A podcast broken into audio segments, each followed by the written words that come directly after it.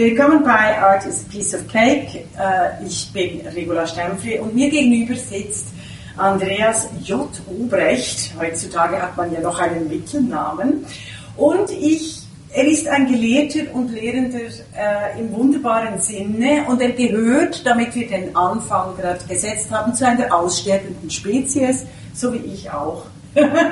Nämlich ein Genius Universalis. Er macht wirklich, er war in der Welt unterwegs und nicht nur in der Welt, sondern in der Literatur, in der Musik. Er ist die Samtstimme von ORF 1 und ist aber gelernter Soziologe mit Habilitation, Kulturanthropologe und eben mit seiner Samtstimme Moderator der ORF 1.1 und der Sendung im Gespräch. So habe ich ihn auch kennengelernt. Und ich freue mich wahnsinnig, hier im, äh, im Podcast zu begrüßen, weil hier geht es ja eigentlich darum, wie wird Mann und Frau Künstler oder Künstlerin. Also, und da beginne ich wirklich mit einer ganz offenen Frage.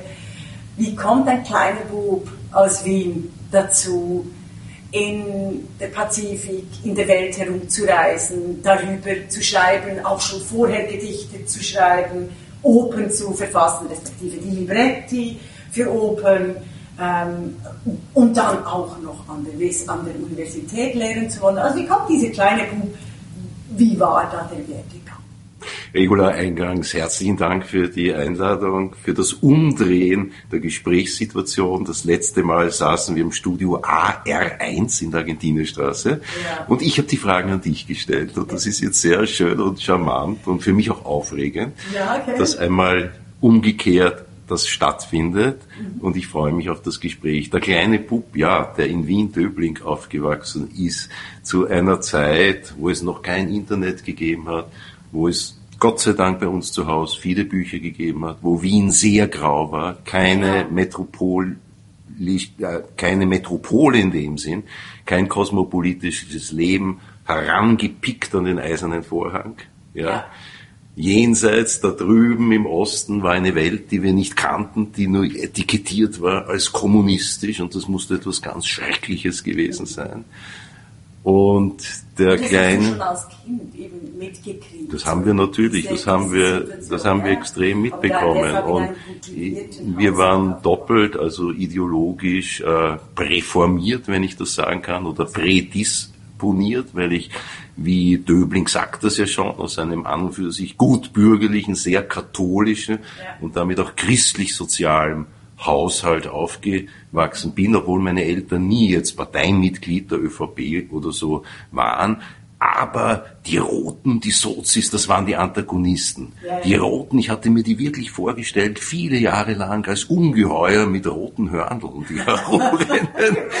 Weil alles, was schlecht war auf der Welt, war irgendwie den Roten zuzuschreiben. Und ich hatte auch einen Freund, der in einem Gemeindebau mhm. gewohnt hat. Und oh, da hat es geheißen, ja. die Roten haben den Gemeindebau gemacht gemacht und ich durfte den nicht besuchen gehen zum ja, Spielen. Genauso wie ich. Wie katholisch und protestantisch. Genau, ich durfte auch nicht äh, Kaugummi kauen oder Comics lesen, weil das haben die Roten gemacht. Und hinter dem Vorhang waren die Roten noch viel roter als die Roten hier. Also es war ein bisschen eine schwierige Welt. Und dann gab's die Bücher und ja. dann gab's die Schatzinsel und dann gab's Robinson Crusoe und dann gab's Thor Heyerdahl und das, was es halt gegeben hat von Anfang der 70er Jahre bis Mitte der 70er. Genau, ich bin ein 1961er genau, Jahrgang. Genau. Und da gab es sozusagen diese unglaubliche Sehnsucht, einerseits nach der Weite, auch nach der geografischen Weite, nach der Entgrenzung des Horizonts, mhm. aber auch nach der Entgrenzung des Denkens. Mhm mein erstes Studium, das ich dann äh, inskribiert hatte, sehr zum Missgefallen meiner Eltern, weil ich damals schon ein Kind hatte, das ich mit 17 Jahren nicht ich bekommen habe, aber meine Freundin. Und dann hat er auch noch, damals hat das geheißen, Völkerkunde inskribiert. Ja. Völkerkunde ist dann zur Ethnologie geworden und die dann zur Kultur- und Sozialanthropologie hier an der Universität Wien. Mhm. mhm. Und da habe ich in mein Tagebuch geschrieben, Ethnographie oder Ethnologie ist für mich das Betreten seltsamer Räume. Und ich wollte seltsame Räume mhm. erfahren. Und das schon mit 17? Also wirklich, du bist eigentlich schon früher. Ich hatte eigentlich mit 14, 15, ich wusste nicht, ob ich studieren soll. Ja. Das wusste ich nicht, aber ich habe doch gewusst, wenn ich studiere, dann möchte ich etwas Kulturwissenschaftliches, vielleicht Völkerkunde, vielleicht Soziologie. Und ich bin dann eben gesessen mit 17,5 noch Als nach meiner Matura als junger Vater. Und konnte nicht weg. Ja. Und was mache ich? Die, ja, genau, Ich hatte eine unglaubliche- Mit Mit einer, er hatte eine unglaubliche Sehnsucht und hatte aber auch sozusagen eine Liebe zu der Situation und vor allem eine Liebe zu dem Kind, die Ja. Clara heißt und heute Ja. 40 vorbei ist. Ja. Und äh, was war die Alternative? Die Emanzipation und die Befreiung durch das Studieren.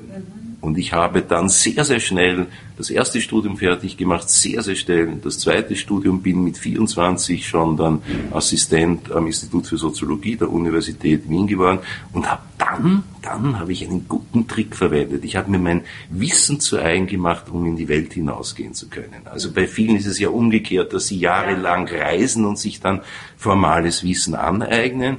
Ich habe sehr, sehr intensiv studiert. Ich habe auch schon mit 24, 25 meine ersten Lehrveranstaltungen und Vorlesungen gemacht. Mein Publikum war meistens älter als ich, mit langen Haaren und Bärten und in den Vorlesungen ist geraucht worden und ist Wein getrunken worden. Aber ich hatte dann, da war ich knapp 25 Jahre, mein erstes Auslandsstipendium, Aufenthalt, das war damals drei Monate nach Simbabwe. Ja. Und da hat es dann begonnen. Ja. Und so habe ich dann über meinen Beruf, also die Ethnologie, die Soziologie, ich habe immer als Forscher an der Schnittstelle zwischen diesen beiden Disziplinen gearbeitet, habe ich sozusagen die Weltreisen nachgeholt bis auf die Nordamerikas und bis auf Lateinamerika, was ich wo ich eigentlich nicht gearbeitet habe. Ich habe eben dann sehr viel im Südpazifik, in afrikanischen Ländern, in asiatischen Ländern und so weiter auch lange ja, geforscht, geforscht. und gelebt. Und Geforscht und gelebt, ja. Äh, dieser, aber bevor wir auf diese großen Abenteuer auch kommen, die äh, immer wieder auch in, in Poesie gelandet sind, eine Frage zur Großmutter. Weil ich weiß, dass tolle Männer, wie der Andreas, die haben eben entweder ganz tolle Mütter, Großmütter oder Tanten, also irgend weibliche, äh, weibliche Vorbilder müssen da auch vorhanden sein. Und ich glaube, das war bei dir auch so. Die war eine spannende Frau. Ob sie wirklich Vorbild war, das weiß ich nicht, weil sie sehr standesbewusst war und auch einen Klassendünkel hatte. Ja. Sie war ja, der Adelstitel ist mit dem Ende des Ersten Weltkrieges abgeschafft worden, aber sie war stolze Baronin bis zu ihrem Tod.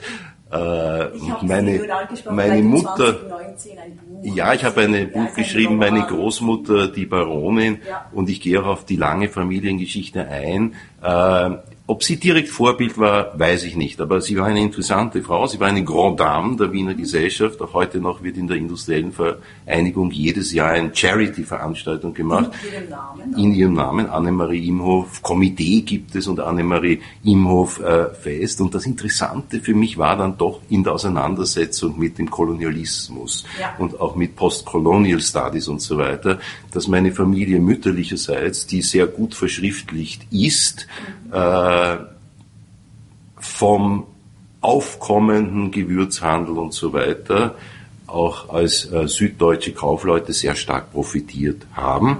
Und wir haben einen sozusagen in der Kolonialgeschichte sehr prominenten Vertreter in unserer Familie. Das ist der Gustav Wilhelm Imhof und der war zwischen 1740 und 1750 Generalgouverneur von Holländisch-Ostindien. Ja. Und das war ein riesengroßes Reich, das heutige Indonesien, Jakarta, Sumatra, bis hin äh, zum Südpazifik und zu Neuguinea hat dieses Reich gereicht. Und da habe ich mich sehr damit beschäftigt. Und das war, wenn diese koloniale Komponente nicht gewesen wäre, glaube ich, hätte ich nicht das Buch geschrieben. Ja. Aber ich bin immer wieder auf ihn getroffen. Ich habe auch in Sri Lanka, wo er in Gaul an der Südspitze von Sri Lanka das Hauptquartier der Holländisch-Ostindien-Kompanie sozusagen verlegt hat von Batavia, das heutige eben Indonesien, äh, habe ich auch in dieser Festung äh, zu ihm auch direkt recherchieren können. Ich war dort nach dem Tsunami im Rahmen eines äh, Human Relief Programmes, äh, zweimal vier Monate. Und äh, so hat mich das fasziniert, diese Kombination zwischen Kolonialgeschichte, zwischen meinen eigenen sozusagen Erinnerungen und Anekdoten, die ich an meine Großmutter hatte, ja, und ihrem Leben, das übrigens ein wenn ich das noch dazu sagen darf, eine typisch österreichische Geschichte ist, weil ihre Mutter, Heinsheimer, sie war noch sozusagen in der Synagoge, sie war noch mhm. äh, Jüdin, ihr Mann auch, auch im Bankgeschäft tätig und beide, meine Großmutter und meine Urgroßmutter, sind 24, 1924, wie damals sehr, sehr viele aus dem säkularisierten jüdischen Großbürgertum konvertiert ja. zum Katholizismus, ja. um sich sozusagen den gesellschaftlichen Aufstieg vermeintlich zu sichern. Dass wenig später, einige Jahre später, die braunen Stiefel durch die Straßen ja. gegangen sind, konnte das niemand konnte niemand in dieser Dimension äh, wirklich ahnen. Und diese eben konvertierte Annemarie hat dann eben den Baron Paul Imhof geheiratet und so hat die Geschichte ihren Lauf genommen. Ein fabelhafter Roman. Es ist ja nicht ein einziger. Du hast schon ganz früh auch über Zeit nachgedacht. Also nicht nur in den Weltenräumen unterwegs sein, sondern ähm, mit einer gewissen Melancholie habe ich, äh, habe ich interpretiert, auch in ganz jungen Jahren über die Vergänglichkeit nachgedacht. Also ich habe jetzt das Buch gerade nicht präsent. Weißt du noch, wie es heißt? Zeitreichtum, Zeitarmut, von der Ordnung der Sterblichkeit zum Mythos der Machbarkeit. Und wie du schon sagst, selbst in dem Titel ist schon eine Melancholie drinnen. Ja. Ja, ja. Ich hoffe kein Ethnoromantizismus, Nein. das hoffe ich nicht, aber ich war doch, wenn ich es zusammenrechne, sechseinhalb Jahre in nicht elektrifizierten Dorfgesellschaften. Mhm. Insgesamt in den letzten 35 Jahren habe ich etwa sechseinhalb Jahre in nicht elektrifizierten Regionen äh, verbracht und da ist die Zeit etwas anderes Mhm. Es ist etwas anderes. Da mhm. fließt sozusagen die Zeit nicht als Strom und wir werden mitgerissen und mitbewegt, sondern die Menschen bewegen die Zeit. Das heißt, sie haben ein, eine Interpretationshoheit über die Bewegung, die sie durch ihre Zeit in der Welt setzen. Mhm. Insofern sind sie in unseren Augen vielleicht ärmer, aber sie aber sind, sie sind Subjekte. Genau, also sie, sie, sind, sind genau, sie sind Subjekte. Raum Zeit. Genau, sie gestalten was Raum und Zeit. wir eigentlich von uns nicht mehr unbedingt behaupten. Na, wir werden durchgeschossen oder anders gesagt ja, durchgeschleudert. Ja, durchgeschleudert oder eben also äh, wählen uns ein in, also das sage ich dem, das nenne ich immer Maschinenfüttern. Also, also das ist ja nicht mehr die Gefahr, besteht ja nicht darin, dass äh, die Maschinen menschliche Arbeit übernehmen. Das wäre ja sehr gut, also wenn unangenehme Arbeiten übernommen werden könnten. Sondern die Gefahr besteht ja darin, dass wir Menschen zu Maschinen werden und eben die Menschen bedienen. Sechseinhalb Jahre in nicht elektrifizierten Gesellschaften. Charismatisch, wahnsinnig schöner Satz. Das macht natürlich etwas mit diesem kleinen Bub, diesem Neugierigen, genau wie hast du es geschafft, in diesen unterschiedlichen Forschungsfeldern? Und eben dann Gedichte, Romane, dann immer äh, Forschungsberichte, also auch habilitiert, also du könntest auch ein äh, Universitätsgelehrter sein, du unterrichtest ja auch an der Universität, aber du könntest auch einfach ein ganz ordentlicher Professor sein und nicht ein unordentlicher, äh, wie du bist, aber wie hast du dir diese Vielfalt selber bewahren können? Also auch mit, dem, mit, dem, mit der Verbindung der Notwendigkeit decken, eben zu einer Familie zu gucken, zu sich selber zu gucken, dann die Forschungsarbeiten zu machen, gleichzeitig äh, genug Raum zu haben für Poesie. Ich glaube, der wichtigste Moment in meinem Leben war der, als ich an der Universität Wien gekündigt habe. Da haben meine Kollegen gesagt, einer hat gesagt, no, was wären Sie jetzt? Wären Sie Privatgelehrter? Der hat gesagt, genau das, lieber Kollege, werde ich jetzt werden. Ich habe nicht ganz freiwillig gekündigt. Ja. Ich bin nicht unseriös aufgefallen, aber mein Professor, mein Lehrer, äh, Robert Reichert, übrigens ein Schweizer, Ja, ja. äh, der bei Oskar Morgenstern in New York vorher war, der mich eben sehr früh in die Wissenschaft geholt hat, der ist sehr früh gestorben. Ja.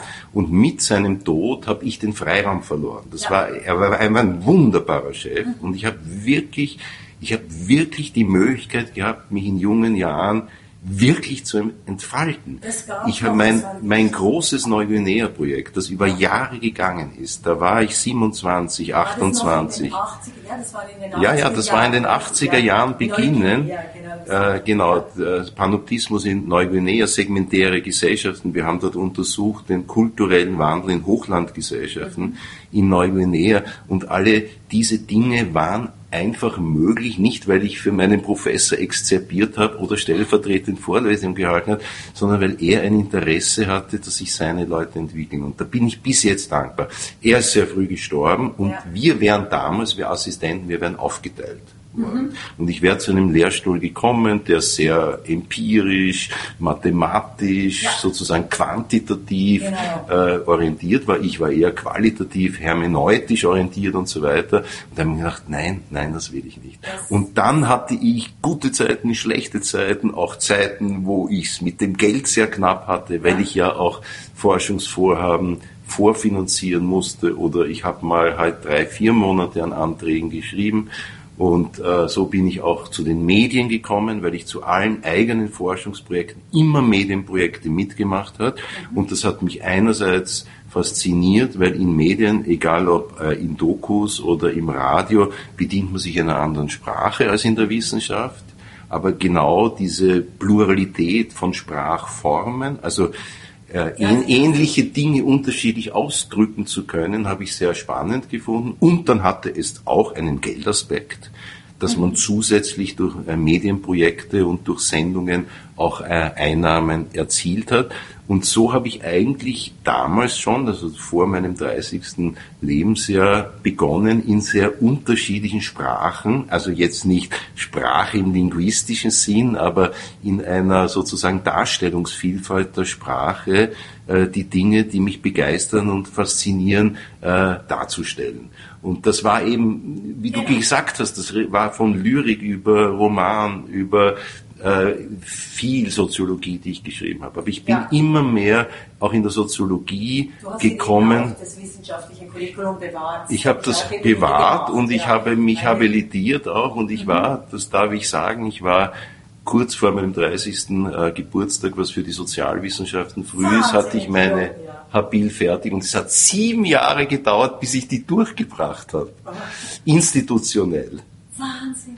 Weil Wahnsinn, ich ein war so externer. Ja, genau, so ein, ja, das ist, Äh, also es ein ist- Klassiker, das ist genau der Ja. Bruch auch zum.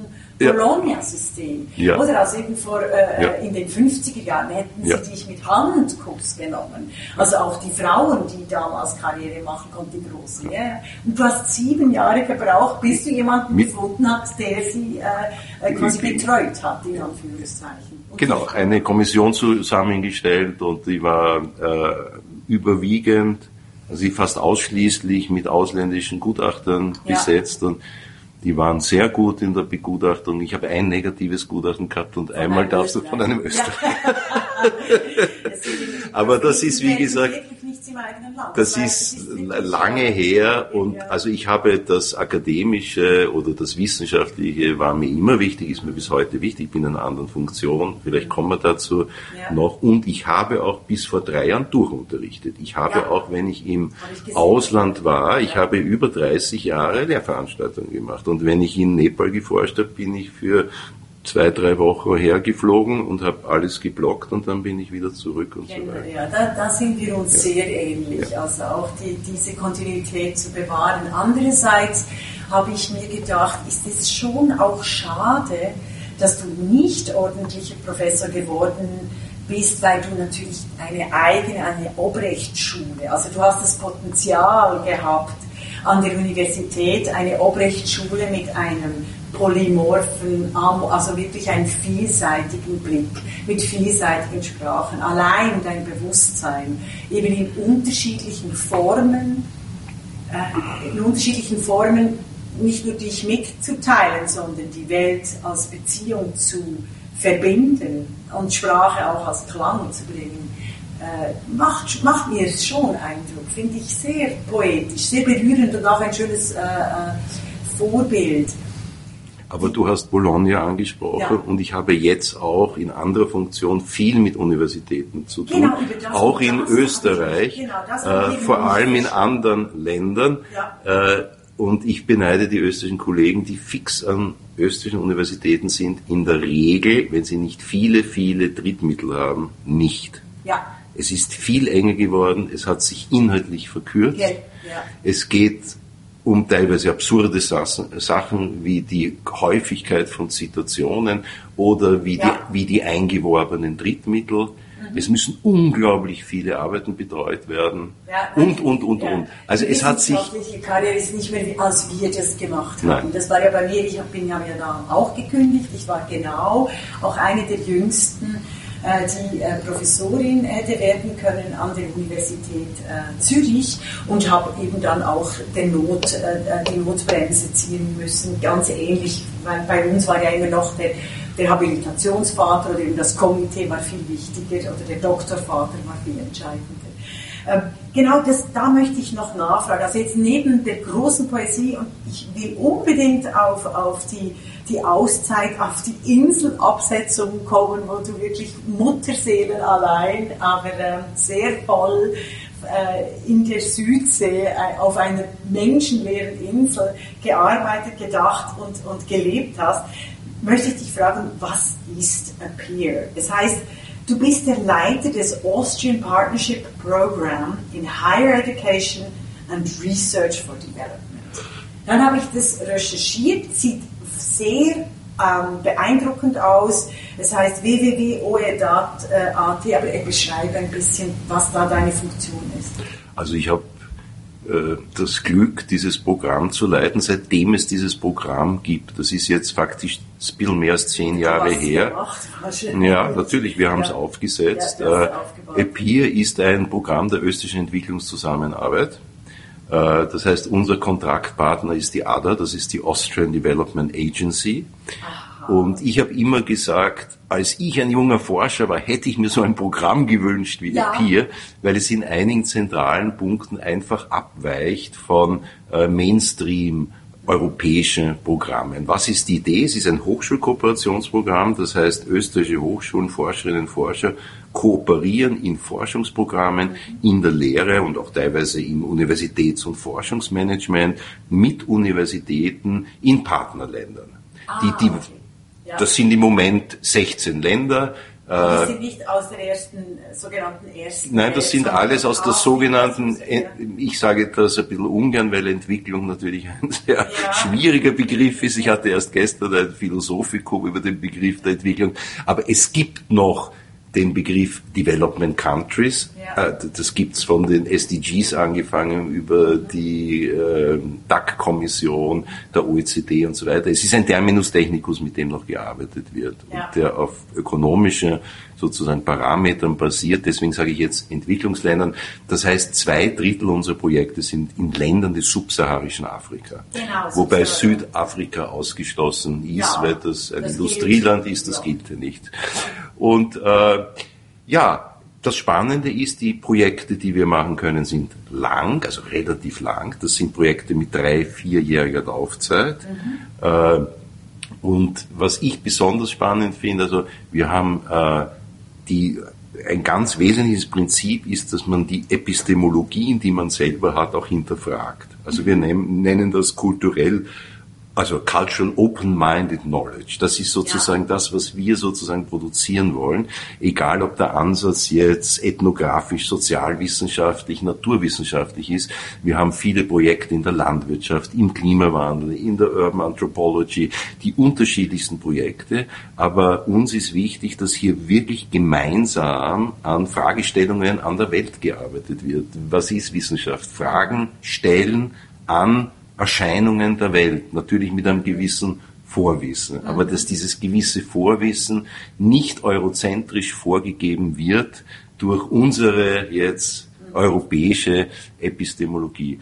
Also einzeln. Andererseits, andererseits also habe ich dich jetzt auch einige Begriffe äh, brauchen, gebrauchen hören, die ich mit Banksprech äh, charakterisiere, gerade im Wissenschaftsbereich. Oder was mich sehr umtreibt, weil es ist uh, not very concrete, also in both senses, wenig Beton, wenig quasi handfestliches, sondern im Moment gibt es so viele ähm, Füllwörter, eben alles ist in der Entwicklung, Armut wird nicht mehr bekämpft, sondern transformiert. Wird, genau.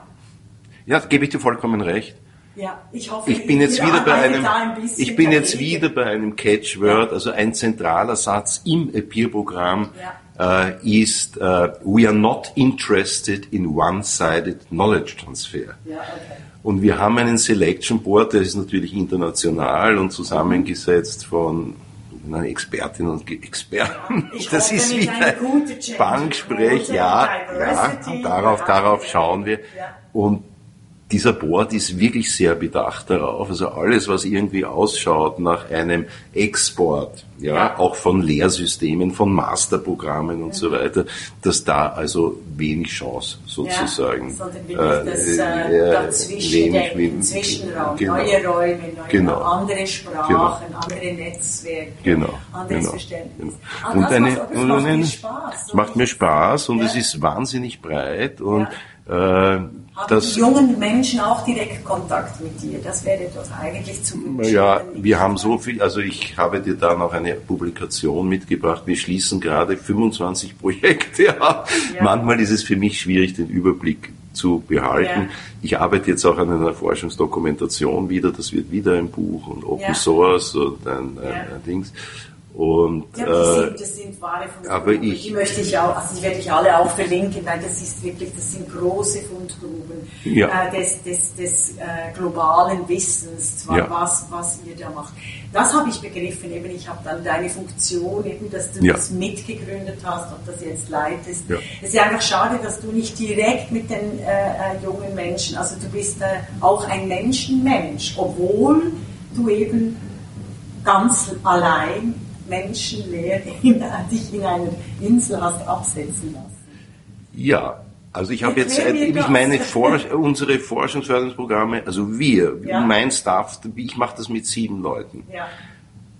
Aber unsere Partner sind die, die die Projekte machen. Und ja. wenn man die zusammenzählt, ich meine, pro Projekt arbeiten 20, 30, 40 Leute, ja. komme ich auf hunderte von Menschen, ja. die sich sozusagen ich sage es nicht um uns herum, weil das wäre wieder zentristisch, ja, ja, genau. aber einfach so in dieser Plattform. Ja, es ist wie es ist es ist wie eine Traube. Und da kenne ich natürlich und kann nicht an alles andocken, aber äh, also ich bin genauso natürlich. Ich fahre nach Uganda und ich fahre nach Kenia und also vor Corona. Jetzt war es für mich eine sehr ruhige Zeit. Genau, das wollte ich dich jetzt fragen. Wie war diese Pandemie für dich unterwegs sein? Nein, ja, das war unmöglich. Wir, wir konnten nicht. Also, wir, ja, und wir haben aber auch, was hat das mit dir gemacht? Also, Oder hast du mit Zoom was, also weißt du, weil es gibt natürlich auch Vor- und Nachteile, also alles hat Vor- und Nachteile. Also großartig. Ja, also das fandest du auch. Nein, großartig. Die Welt hat sich geöffnet. Wir haben Board-Meetings gehabt, wir haben Projekt-Meetings gehabt, wir haben Alumni weil wir auch Studenten betreuen innerhalb ja. des Programms, also aus den Ländern, die zu uns kommen. Es war ein reges, sozusagen digitales Kommen und Gehen. Ja. Und persönlich, ich bin wahnsinnig privilegiert. Ich hatte keinen wirtschaftlichen Einbruch dadurch. Ja. Meine Mitarbeiter auch nicht. Die mussten nicht in Kurzarbeit gehen. Die waren voll angestellt. Wir konnten sozusagen sehr viel machen. Wir haben den Großteil der Projekte sozusagen zeitlich verschoben. Auch das war möglich. Also Kosten neutral verschoben. Ja. Das läuft jetzt alles wieder verstärkt an und es war für mich als einsamer Insulaner, jetzt sind wir bald beim Thema, ja. und für meine Frau äh, eine sehr positive Erfahrung auch. Das klingt jetzt vielleicht ein bisschen nein, nein, äh, eigenartig, also weil viele Menschen ja. sehr gelitten haben äh, darunter und immer noch leiden, also und, immer noch leiden und vielleicht nie, nie kommt auch noch ja, wirklich auch ja. von wirtschaftlicher Seite noch einmal ein stärkerer Einbruch, aber wir haben diese schon Entschleunigung, es war eine Entschleunigung, ja, wir haben jetzt nicht unbedingt weniger gearbeitet, aber der Modus der Arbeit war ein anderer mhm. und man hat eben nicht tausend Leute treffen müssen und nicht herumfliegen müssen und nicht das und zu der Konferenz und da noch und so weiter. Es war so irgendwie, ja, es, die Welt hat, hat sich verändert, sich verändert ja. und hat anders zum Ticken begonnen. Und das hat man gehört und das hat man gespürt. Und ja. das war für mich eine positive Erfahrung und es wird schon interessant sein, was von dieser Erfahrung jetzt nicht nur individuell für uns, sondern auch gesellschaftlich weitergetragen werden kann. Mhm. Das ist für mich überhaupt nicht entschieden. Ich tue mir da auch keine Prognose zutrauen. Nein, nein, das müssen wir gestalten. Das muss aber politisch gestalten, gestaltet werden. Also diese, quasi diese Erfahrung. Aber hast du über diese Erfahrung schon ein Buch konzipiert oder hast du nichts, nichts vorgehabt jetzt da noch? Nein, ich hatte, äh, ich habe äh, drei Bücher in der Pipeline. Ah, doch. Wenn alles also, klappt, äh, klappen. Du erzählen? Äh, also eben der Forschungsdokumentation. Nein, Forschungsdokumentation. Das zweite, das geht jetzt auf deine Frage ein. Ich habe 2018 in einem Jahr vier geliebte Menschen, ich sage jetzt nicht verloren, aber sie sind gestorben. Ja. Äh, das hat mich schon sehr beeindruckt. Ich habe ein Buch über, über Sterben und Tod geschrieben, ja, so ein literarisches äh, Buch. Äh, und da habe ich nachträglich ganz, ganz, ganz, ganz feine Spritzer von Corona hineingetan. Das war aber faktisch nachträglich in der Überarbeitung jetzt. Das ja. soll jetzt im Herbst auch erscheinen. Und das dritte ist, wir haben Oper angesprochen. Ich bin äh, begeisterter, wie soll ich sagen, nicht unbedingt Opernrezipient, aber halt Musikliebhaber. Mhm in, in jeder Facette. Und ja, es kommt auch mit ich hab, Sprache. Du ja, es kommt mit der Sprache. Ich habe auch viele ethnografische Musik aufgenommen. Ja. Äh, viele, ja. viele Stunden. Und ich habe, ich habe nie für Bühne schreiben wollen. Ich habe auch nie dramatische Werke geschrieben, aber ich, es hat eine Zeit gegeben zwischen 14 und 17, 18, wo ich tatsächlich viel in die Oper gegangen bin. Da sind wir hier sehr privilegiert in. Wien und ich habe mir immer gedacht, also Theater hat mich nicht interessiert, bin auch kein Theatermensch. Ja. Äh, aber ich habe mir immer gedacht, ich möchte ein Musikdram, irgendwann möchte ich ein musikdramatisches Werk schreiben. Ja. Und dann hat sich ergeben, wirklich unglaublich, dass der Wolfgang Sausenk, ein wirklich hier bekannter und geschätzter Komponist, hat mich dann gut 12, 13 Jahre, nachdem ich mir das gedacht hatte, da war ich so um die 30 herum, ja hat mich kontaktiert, weil er einen Gedichtband von mir gelesen hat. Ja. und hat mich eingeladen für ihn. Also zuerst haben wir uns einmal getroffen, haben Unmengen Rotwein getrunken. Ja. In einer Innenstadtpizzeria, haben uns sehr gemocht und er hat mich dann eingeladen, für ihn zu schreiben. Wir haben dann das Staunen des Ezechiel, eine sehr schöne Oper realisieren können. Und jetzt wir werken wir an der zweiten und das Libretto wird verlegt mit einem Text dazu, mit einem, du bist Philosophin, ich traue mich das kaum zu sagen, mit einem dilettantisch-philosophischen Traktat. Und ich sagte ganz kurz das Thema auch der Oper. Im Zentrum der Oper steht Assanaiva, eine Seherin. Und es kommt die Flut. Und die Assanaiva, so wie in der Bibel, prophezeit als Seherin die Flut und es wird ein Schiff, ein Raumschiff, was immer gebaut und es wird sozusagen über die Flut drüber gefahren. Das war auch die Urführung vor zwei Tagen im Dom von vor äh, ja, vor St. Pölten. Nein, nur das Stück, das Herzstück, wo die Orgel ja. als Schiff über die absolute, über die absolute Dunkelheit drüber war. Es war, fantastisch, Musik, es war fantastisch, fantastisch. Und das ist nur Orgel und zwei Schlagwerke. Und äh, Determinismus, freier Wille, gegensatzbar ja oder nein, ja. da könnte man jetzt lange philosophieren. Mhm. Es tun sich dann zwei Gruppen heraus. Die einen sozusagen verehren die Asanaiva als Retterin, weil mhm. sie sagen, wir sind gerettet, weil du die Flut vorausgesehen hast. Ja. Und die anderen stellen sich gegen sie, weil sie sagen, die Flut ist gekommen, weil du sie gesehen hast. Ja. und um dieses Thema kreist die Oper und auch mein... charismatisch, ja. weitdenkend. Gibt es eine, gibt's eine Auflösung? Hast du eine Position? Bist du in der Beziehung? Ich bin ja in der Beziehung zwischen dem Determinismus und dem freien Willen. Es ist ein Netzwerk, wo würdest du dich sehen? Auf keinen Fall auf einer oder der anderen Seite der beiden Pole. Mhm. Im Grunde lässt sich's mit einer rationalen Logik nicht auflösen. Ja, diese Widersprüchlichkeit. Ja, ja, es ist dann ist eben doch das ja. in der Welt sein. Und, ja. in, und es ist in dem Stück selber und auch in meinem und es eben so erfahren. philosophisch-dilettantischen Traktat lasse ich es natürlich letztlich offen und das geht dann auch sehr stark wieder ins Poetische, wieder ins Künstlerische. Mhm. Wir haben in der poetischen Sprache einfach Möglichkeiten, genauso wie in der Musik, Dimensionen zu berühren, äh, Seinszustände und auch emotionale Erfahrungen zu machen, die wir in einer wissenschaftlichen Sprache jetzt oder einfach nicht haben. Nicht? Und das äh, würde mir fürchterlich fehlen. Ja, genau, warum ein und, Leben ohne Poesie ja. sinnlos ist. Ja. Und ich habe mir jetzt gedacht, wo du mich eingeladen hast, dass wir jetzt reden, habe ich ganz kurz auf meine Webseite geschaut, weil ich schauen wollte, wenn die drei Bücher kommen im Herbst, ja. ist es Nummer 30, 31 und 32 mhm.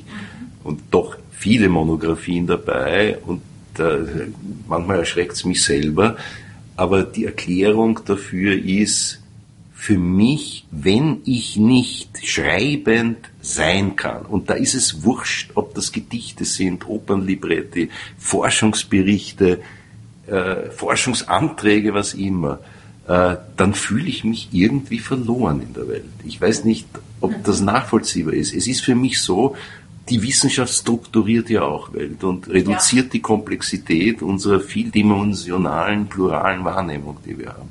Äh, und genauso das Schreiben ist für mich ein Akt der Inkenntnissetzen von Welt in Bezug auf mich.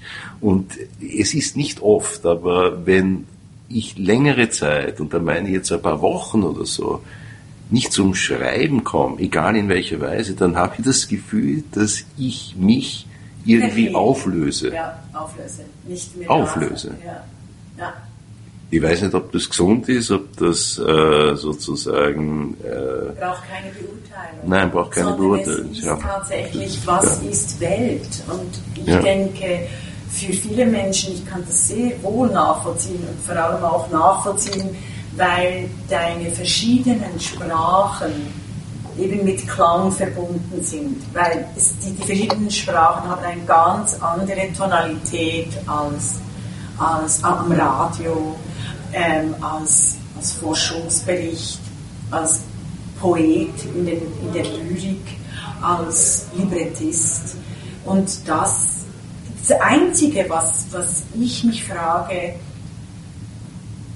ob du alles aufs Mal machst oder, oder ob du nur, was wenn du ein Libretto schreibst, schreibst du an dem Libretto oder schreibst du zwei Stunden, du stehst auf, du schreibst zwei Stunden am Libretto und dann schreibst du zwei Stunden den Forschungsbericht oder weißt du, wie teilst du das auf? Eine völlig banale Frage, aber für mich ist es wichtig, weil ich oft weil ich nicht äh, äh, Multitasking bin, um ein neudeutsches Wort zu brauchen. Zweiteres, Zweiteres. Ich ja. war ja immer in sogenannten auch bürgerlichen Berufen als ja. Forscher, als ja. Projektleiter, ja, teilweise für große, ja, für, für große Teams. Und ich muss sagen, jetzt im Nachhinein betrachtet bin ich wirklich sehr froh, dass ich nie vom Schreiben leben musste. Weil es hat mir eine unglaubliche Freiheit, also eine unglaubliche Freiheit gegeben. Wenn mhm. ich etwas schreibe, ist es mir völlig letztlich ich habe auch viele Verlage, weil ich immer sozusagen ja, ja. wechsle und über die vielen Genres muss ja. ich mir dann immer wieder was Neues suchen. Die Großmutter, das ist eine biografische Geschichte. Ich, ich habe sowas noch nie vorher in der Weise geschrieben. Musste ich mir das ist sehr schön. Danke vielmals. Sehr, Danke. Sehr. Äh, ähm, weil ja, es wirklich was, was anderes ist. Es ist was anderes, aber das heißt auch, dass ja. äh, man sich wieder einen neuen, ja, aber es heißt wieder, dass man einen neuen, zum Beispiel das Zeitbuch, das ist einem deutschen Verlag erschienen, äh, das sind Publikumsverlage gekommen. Das ist recht gut gegangen ja. dafür, dass es 400 Fußnoten hat. Da haben viele Verlage gesagt, das druckt man nicht, weil 400 Fußnoten, das liest überhaupt niemand. Ja. Ist aber recht gut gegangen. Dann sind Publikumsverlage gekommen, die gesagt haben, eine kürzere Version und schreiben es weiter über die Zeit. Oder ich habe zwei Bücher über Geistheilung geschrieben, über Magie, das Geistheilung. Genau, da, da äh, das war für österreichische Verhältnisse sogar Bestseller. Ah, weil das waren sind zwei Bücher, die Welt der Ge- und die Klienten der Geister. Michael, eine Frage, wie konntest du das als, als anerkannter Wissenschaftler, ein Buch... Äh, Da war ich schon draußen. Ich meine, die Ja, Lehrveranstaltungen aber habe ich nie darauf äh, festgelegt, weil ich frage das als Frau, Ja. also die immer wieder mit Kategorien und quasi so Etiketten kämpfen Ja. müssen, ist das offensichtlich beim Andreas Obrecht einfacher gegangen oder auch? Es ist deswegen gegangen, weil es eine wissenschaftliche Arbeit war. Genau, es ist über keine esoterische Ja, ja. Arbeit. nein, nein, wir haben, wir haben genauso, wir haben, unser Zugang war genauso wie wenn ein afrikanisches genau Dorf gehen und dort einen Totentanz nach Ja. kulturanthropologischen Kriterien untersuchen. Das machen wir hier auch. Ja. Und wir sind aber von der Esoterik-Szene aufgenommen worden ja. und rezipiert worden. Erstens, und wir sind auch von der Schulmedizin aufgenommen worden. Wir haben gedacht, wir werden links liegen gelassen Ja. von der Schulmedizin nach dem Motto, naja, was Ja, ja, was sollen wir uns damit auseinandersetzen? Wir waren im österreichischen Ärztemagazin der Aufmacher, die Titelseite. Wir haben auf den Patienten vergessen und so weiter. Also es, und ich, ich bin dann auch von einer Talkshow zur anderen gereicht worden und so weiter. Hat sich wahnsinnig gut verkauft. Ich habe ein Jahr davon gelebt. Trotzdem bin ich froh, in Summe nicht von der Schreiberei leben zu müssen, sondern immer meine wissenschaftliche Arbeit zu haben, weil eigentlich ich setze mich hin zum Schreiben und mein erster Gedanke ist, ich möchte eigentlich was schreiben, was mir fehlt, was ich lesen will, aber was es nicht gibt auf der Welt. Und das möchte ich schreiben. Und das schreibe ich dann. Und das ist kein Jetzt sehr... aber ein, ein Homme avant la lettre. Also deine Themen, beispielsweise das Zeitbuch, ist eigentlich jetzt erst aktuell. Die, die Geistesheilergeschichte, also die, das, wie Gespräche auch heilen, wie äh, Patienten, Patientinnen krank werden, weil es keine Heilung durch die Worte, durch die Benennung gibt. Also Durch die bist du- Anteilnahme, ja, ja. ja, ja, da bist du aber eben avant la lettre. Äh, Und du willst dann das nicht mehr, weißt, also du nimmst es nicht weiter. Also du könntest beispielsweise deine Werke jetzt neu auflegen lassen. Oder ist es nicht deins? Äh, ich, ich, ich habe Weg- so viel im Kopf. unterwegs, Ich ja, bin ja. so viel unterwegs. Und aber das ist ich, wahrscheinlich auch das Branding quasi Problem. Oder ich denke, also du hast, du bist Schau. sehr bekannt und das hat sich auch gut bekannt, äh, verkauft. In Deutschland, also in unserem großen Kanton äh, im Norden, bei euch im Westen, ähm, der nimmt natürlich immer, äh, der nimmt eben diese Universalgelehrten nicht so auf, sondern da gibt es immer Etikette und das ist ja wahnsinnig banal was mit äh, öffentlich-rechtlichen Geldern in Deutschland im Moment, also momentan im Literaturbetrieb, beispielsweise, ich den- denke an Theodorns äh, Literatur, literarisches Quartett, was da äh, diskutiert wird an Büchern und Themen, denke ich immer. Also Reich Ranitzky würde sich im Grabe umdrehen. Eben auflegen, wieder auflegen, dein Leben wiederleben. Du Schau, hast jetzt äh, das Gespräch. Ja, grundsätzlich ist nichts dagegen, aber es gibt schon da, damit verbundene, ich sage es nicht Probleme, aber Hindernisse, weil äh, es ist äh, ein Teil der Bücher ist sozusagen nicht mehr am Markt. Äh, das Zeitbuch ist auch ausgelaufen. Ja. Aber das Zeitbuch ist vor 20 Jahren geschrieben worden. Ja. Vor der Ah, Digitalisierung, ja, ja. vor der Digitalisierung und so weiter. Das heißt, ich müsste meines Erachtens noch einmal über das Material drüber gehen. Ja, und das ist, das ist dann fast nicht so interessant. Geister, Ja. dasselbe. Wir haben die empirischen Daten, wir haben ja das unterlegt mit zum Beispiel österreichweiten Umfragen und so Ja. weiter. Ja, die ganze Datenbasis und so weiter. Ich müsste, um dies, die Geisterbücher, also Geistheilerbücher, Ja, äh, neu aufzulegen, bräuchte ich eigentlich zumindest ein Einjahres-, Zweijahres-Projekt samt Finanzierung. Mhm. samt Mitarbeitern, um die Basen Datenbasis zu aktualisieren. Das heißt, ich müsste mit Esprit und auch mit Geld und mit Ressourcen in etwas hineingehen, was ich aber irgendwie mental bereits Genau, längst verlassen habe. ja, Bin genau. schon auf einem anderen Kontinent. Ja. Und wie sieht denn dieser Kontinent aus, wenn du schon auf einem anderen Kontinent Also im Moment war es für mich der. Kontinent, die Verletzbarkeit und die Sterblichkeit. Und das ist ein Buch, eben das ist die Semolina heißt die, weil Ja. sie gern Grießbrei isst. Ja. Das, die Hauptfigur ist ein Engel. Ein Engel. Und die, ja, zu viel möchte ich doch nicht ah, okay. verraten. Ja, ja.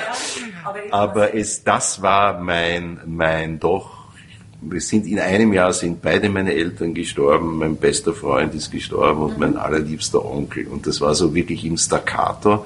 Und diese Erfahrungen machen wir alle in der einen oder anderen Form, aber ich habe das in eine auch sehr persönliche Geschichte oder in Geschichten, es sind mhm. mehrere Geschichten äh, verpackt und das war eigentlich der, weil du gesagt hast, der Kontinent, auf dem ich mich jetzt doch ja. zwei, drei Jahre lang bewegt habe, auch in der Genau, auch in der, auch in der Überarbeitung. Du mhm. weißt es, ich habe es mindestens sechsmal überarbeitet. Jetzt ist es verlagsreif und wird auch eben im Herbst herauskommen, Semolina. Und äh, jetzt bin ich froh, dass ich den verlassen kann. Also ich bin schon, laufe ja. schon zum Schiff, ja. hupfe auf das Schiff und ja. schaue, wohin es mich trägt. Ich kann dir noch nicht sagen, wohin es mich trägt. Aber es ist schön, zurückzugucken, also zu schauen auf die die Vergänglichkeit, weil dieses Thema beschäftigt uns 60er Jahre Geborene schon. Ich realisiere das mit meinen Freunden und Freundinnen, weil die Eltern sind, haben uns wahnsinnig lange begleitet. Oder die Eltern, unsere Eltern sind viel früher gestorben. Also die hatten ihre Eltern 30 Jahre, wir sind dann 50 Jahre. Und das macht einen großen Unterschied, oder einfach überhaupt diese Generation. Und äh, ich freue mich sehr auf, auf das Buch. Du, wie, wie wird es genannt? Also ein Roman, ein Essay? Das wissen wir noch nicht. Ja. Das ist noch nicht es heraus. Es ist ja immer mit diesen literarischen wieder Formen, die richtig. ganz klar quasi ein, einen, ein Etikett und ein Brand geben müssen. Sind wir wieder bei den Kategorien. Es ja. ist für mich weder ein Roman, noch ist es eine Erzählung. Ja. Es sind äh, sieben, ja, es sind ja. sieben, auch nicht einmal Kurzgeschichten, weil dafür sind sie zu lang, ja. die durch einen Dialog zwischen Sensenmann mhm. und Semolina. Äh, zusammengehalten werden. Also das ist, das ist die, aber das ist wieder diese Kategorisierung und so, ja. so weiter. David und, White hat was mhm. Wunderbares gesagt, ein, ein irischer Dichter, den ich sehr schätze, der auch einen Podcast macht, oft mit uh, Sam Harris, also Waking Up App heißt es. Das sind Meditationen, der macht oft lyrische Meditationen. Und der hat etwas äh, sehr Wichtiges gesagt, punkto Freundschaft, wenn dein bester Freund stirbt, deine beste Freundin stirbt dass das Gespräch weitergeht. Und in einer ganz äh, ähnlichen Form, manchmal auch in einer ähm, sehr harten Form. Und ähm, hast du das auch überlebt? Äh, äh, hast du das auch erfahren? Ja, auch indem ich das Buch geschrieben habe, ja, ist dieser Dialog weitergegangen. Weiter. Und ja. gleich die erste Geschichte ist über einen eben ganz lieben Freund von mir, der schon länger, 2007 glaube ich, ist er gestorben. Mhm der Christian Klein, der war Bassist und mit dem habe ich auch musiziert, ja. also hobbymäßig. Ah, und, ja, ja. Äh, unterwegs sein mit, der Musik. Ja. ja, und also bei dem habe ich das Gefühl, dass wir jeden Tag ja. in der einen oder anderen Weise, so. manchmal auch nonverbal oder in ja, ja. zusammensehen. Ja, ja, ja, und das ist, äh, das macht das äh, Leben, das macht diese Vergänglichkeit aus. Da freue ich mich sehr auf dieses Buch. Was ist eigentlich, wenn du so jetzt so schaust, du hast ein begnadetes Leben. Also finde ich, und ich hoffe auch, dass du dankbar bist jeden Tag, aufwachst und dankbar, oder? Also schüttelt mich. Es ist eines meiner Themen, dass ich wirklich aufstehe jeden Tag und unendlich dankbar bin ähm, für, äh, für in Wien zu sein, mitten in der Pandemie zu beschließen, ich, ich reise jetzt zwischen den Städten her und, und, und wohne wieder in Wohngemeinschaften und so weiter und so fort. Dankbarkeit, ja.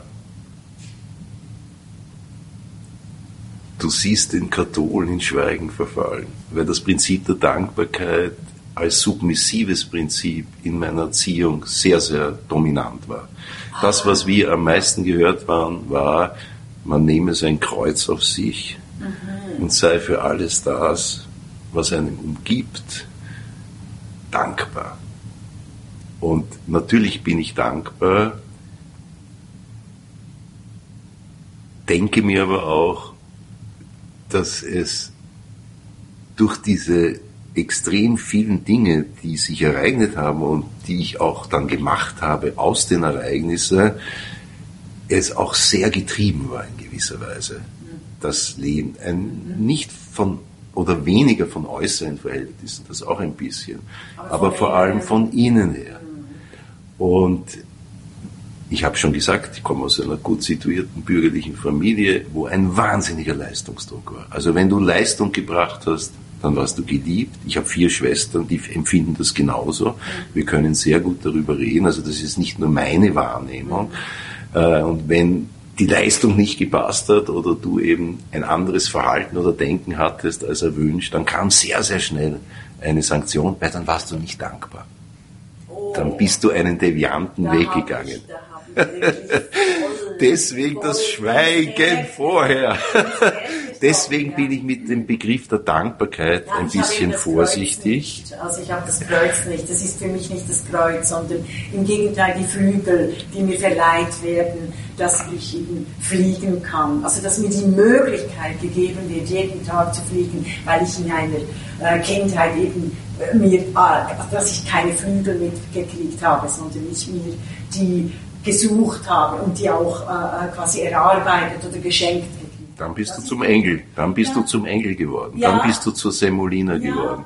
Und ich habe halt auch einen Teil meines Lebens darauf verbracht, das Kreuz, das schwer lastet, auf den katholischen Schultern auch abzulegen, mhm. in einer Weise, wo ich aber mein Interesse und auch meine Ehrfurcht, ein altes Wort, mit dem ich aber besser kann als mit Dankbarkeit, vor Religion, Spiritualität, Metaphysik, Unsichtbarkeit, das Wirkliche, dass ich diese Ehrfurcht beibehalten kann und nicht sagt, das ist mir jetzt alles wurscht und ich lebe jetzt ein, den, ein den zynischen Materialismus. genau den zynischen Materialismus als Alternative mhm. äh, zu dem, was ich geerbt habe. Mhm. Und äh, ja, also so gesehen in deinem Sinn bin ich natürlich äh, dankbar und du machst dann ganz viel mit deinen Begabungen. Aber ich sehe schon, das ist, äh, das ist viel mehr Belastung für dich, als dass es von außen scheint, oder?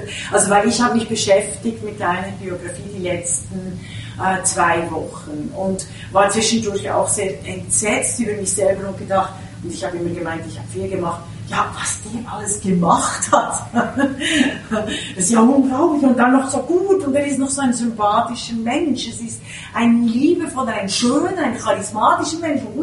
Und ich habe nur irgendwie sieben Monografien geschaut. Verstehst, was ich meine? Und jetzt sehe ich, äh, dass, dass das nicht quasi eben mit Engelsflügeln durch die Welt fliegen passiert ist, sondern auch manchmal mit dem Kreuz auf dem mit dem Kreuz auf dem Rücken und wie gesagt mit einem inneren Antrieb, mit ja. sehr viel Schlafverzicht, den ich jetzt Gott sei Dank aufhole.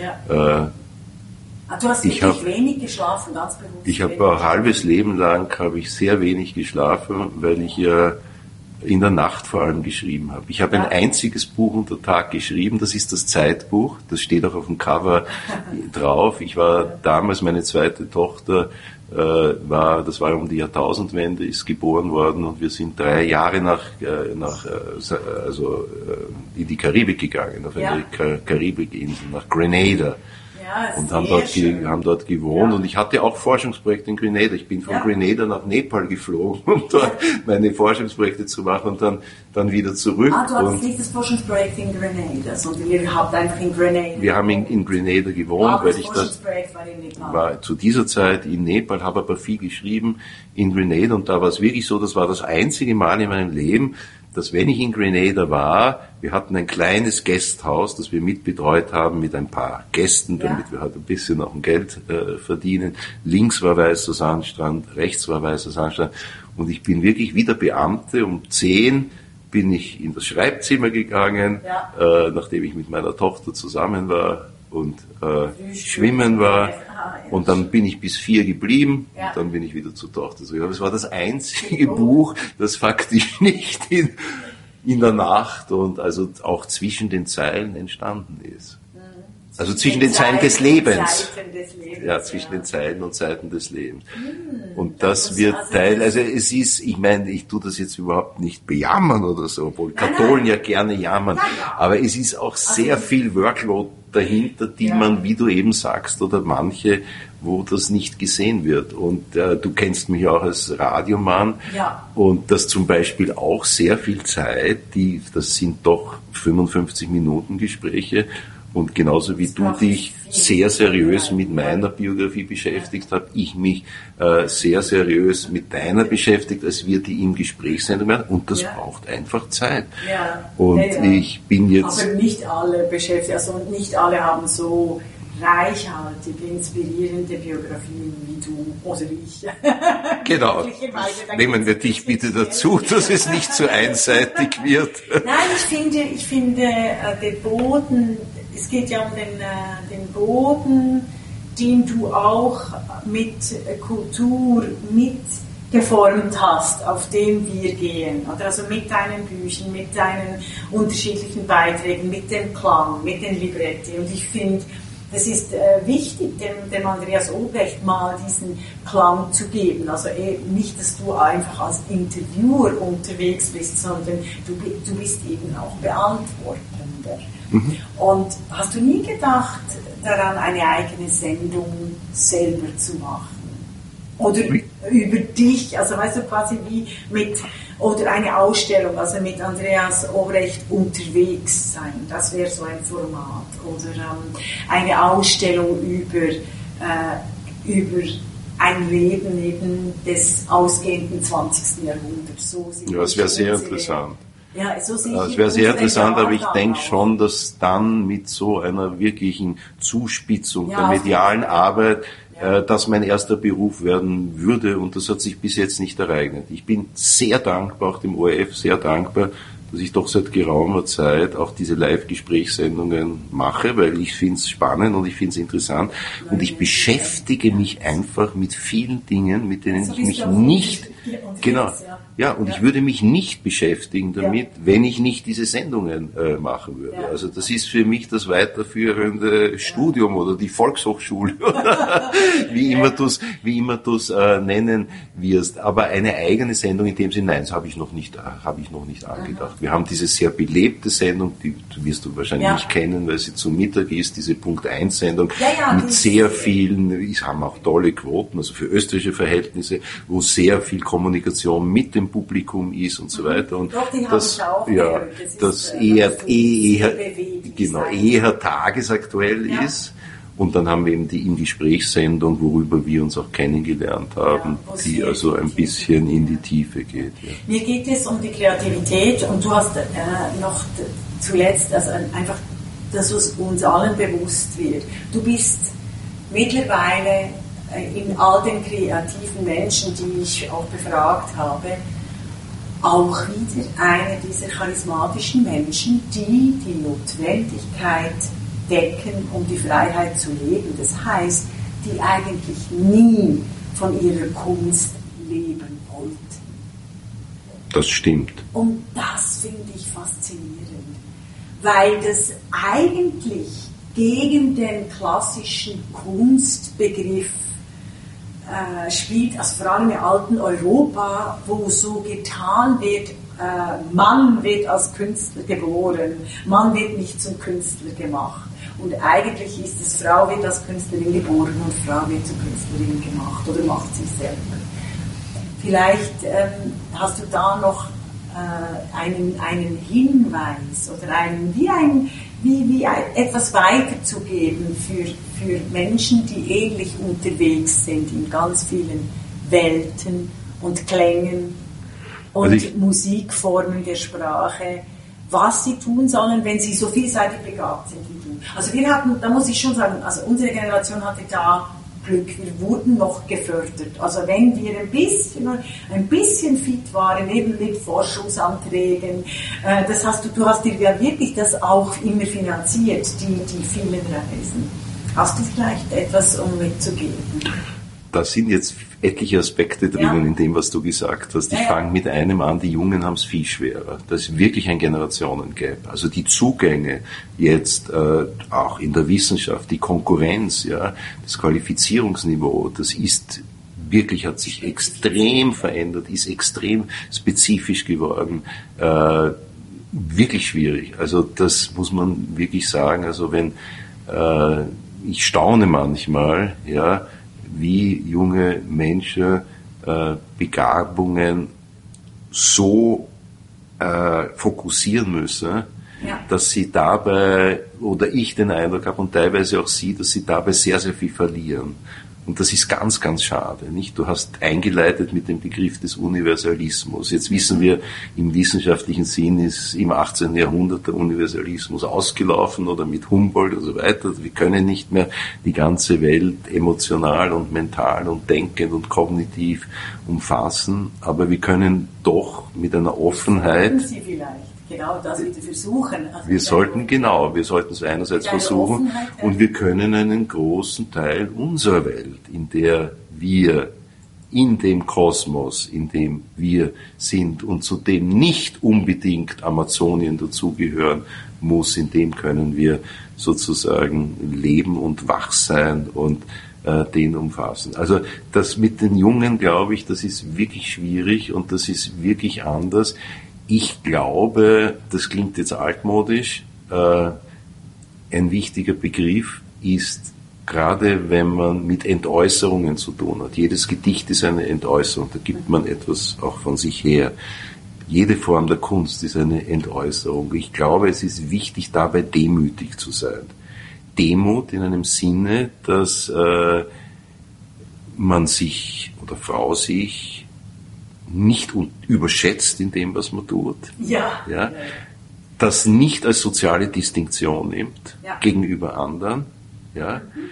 Und nicht wiederum eine, jetzt sage ich bewusst, falsche, im Marxischen Sinn, falsches Bewusstsein, falsche Identität damit kreiert. Wir sind in Wien und hier laufen so viele Künstler herum, die Künstler um des Künstlers sein willen sind und dabei, ich habe viele, viele Freunde, die Kunst machen. Und das schließt aber ein bisschen. Also diese Identifizierung über die Rolle der Kunst und des Künstlers schließt ein bisschen den möglichen Blick und den Fokus auf das, was vielleicht hilfreich ist, um tatsächlich zu einer Form zu kommen, die ja künstlerisch ist oder Kunst ist. Also ich habe das Glück und bin zum ersten Mal in meinem Leben vor zweieinhalb Monaten in ein Haus gezogen, sehr schön in Niederösterreich, in den Machauen. Und ich sehe nur Au und die kleinen Karpaten und die Adlerkreise. Es ist wahnsinnig romantisch. Und meine Schwester, die in Kanada lebt, hat gesagt, ja, das ist ja toll, da wirst du toll schreiben können. Und ich habe ihr zurückgeschrieben, ich weiß nicht, ob ich schreiben kann. Hier ich nehme mir das überhaupt nicht vor. Und wenn ich nicht schreiben kann, dann bin ich selbst zu dem Kunstwerk geworden, das das Geschriebene hätte sein sollen. Vielen Dank. Der Andreas Jodobrecht ist ein Kunstwerk geworden, das er hätte schreiben sollen. Das ist ein wunderbarer Schlusssatz. Ähm, vielen Dank für das sehr schöne politische Gespräch. Andreas Jodobrecht, wunderbar. Merci. Merci, danke.